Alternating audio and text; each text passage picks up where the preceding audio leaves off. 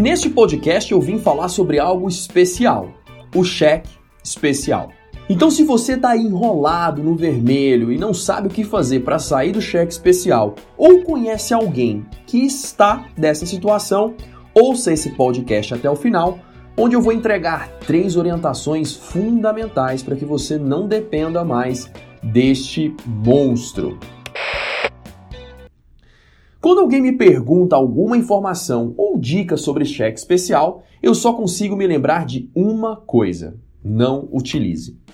Mas para te explicar por que isso é tão sério, eu vou contar a história da Luciana. Olha, esse não é o nome dela. Em respeito à privacidade dessa minha cliente, vamos chamá-la apenas de Luciana. Quando a Luciana me procurou, ela devia no cheque especial R$ 9.980.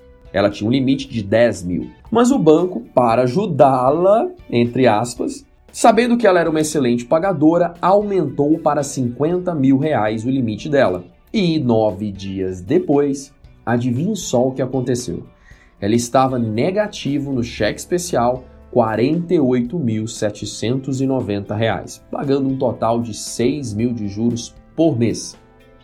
Por que, que isso chegou até esse ponto? E eu vou te explicar isso contando um pouquinho da história do que é o cheque especial.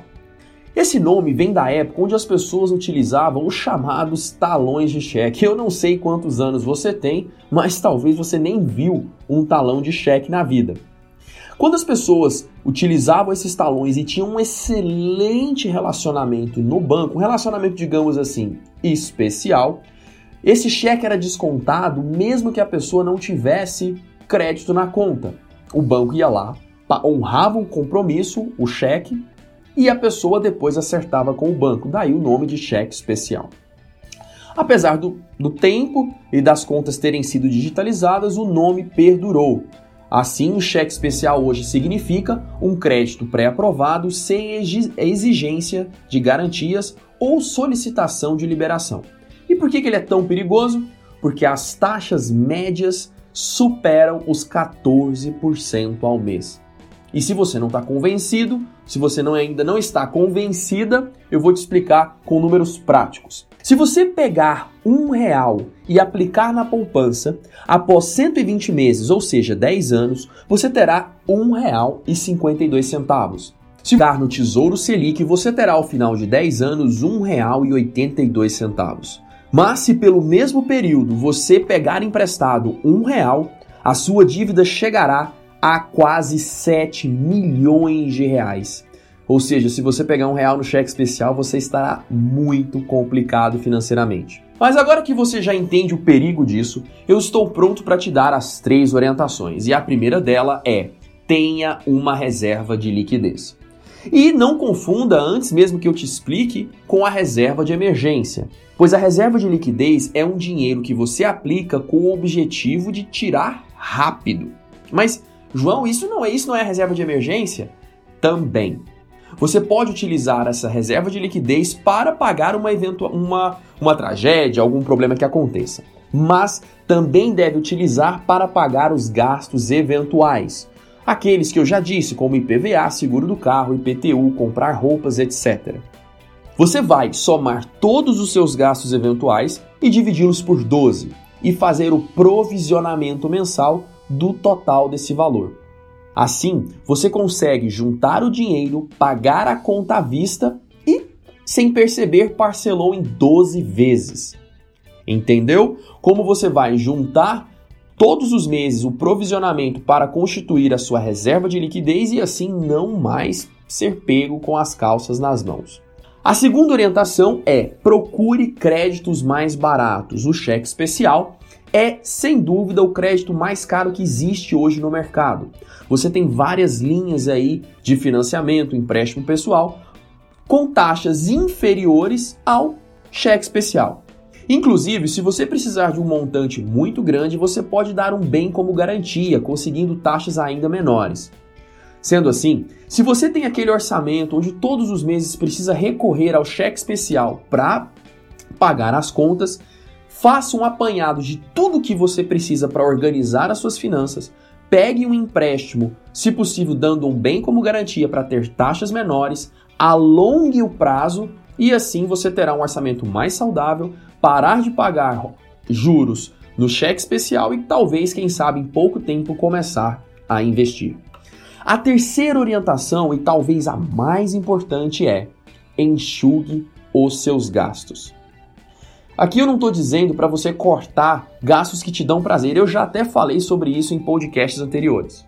Mas o objetivo é que você consiga enxugar os seus gastos para que você consiga ter um, uma vida, um padrão de vida dentro do que você ganha.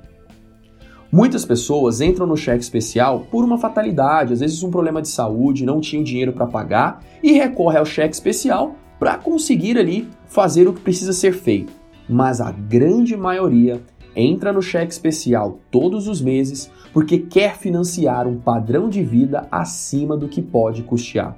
E aí a bola de neve se inicia e você não consegue mais parar. Quando vai ver, já está completamente endividado, com o presente comprometido e o futuro dos seus sonhos completamente impedido. Enxugue um pouco dos seus gastos e comece a viver agora com um padrão de vida dentro do que você ganha.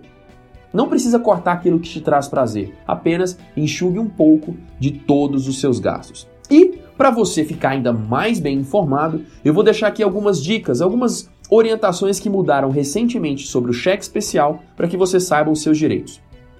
Primeiro, o banco precisa te avisar toda vez que você entrar no cheque especial e ele tem cinco dias úteis para fazer isso, a partir do dia que você começa a usar o limite. No seu extrato, precisa estar bem separado o que é oferecido como um empréstimo e o que você tem disponível na conta. Acabou aquela história de você tem 10 mil disponível para saque.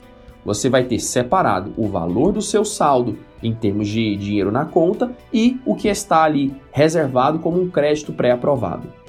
Terceiro, se você estiver ali mais de 30 dias devendo no cheque especial, um valor superior a 15% do seu limite, o banco é obrigado a te oferecer uma outra opção de crédito com juros menores.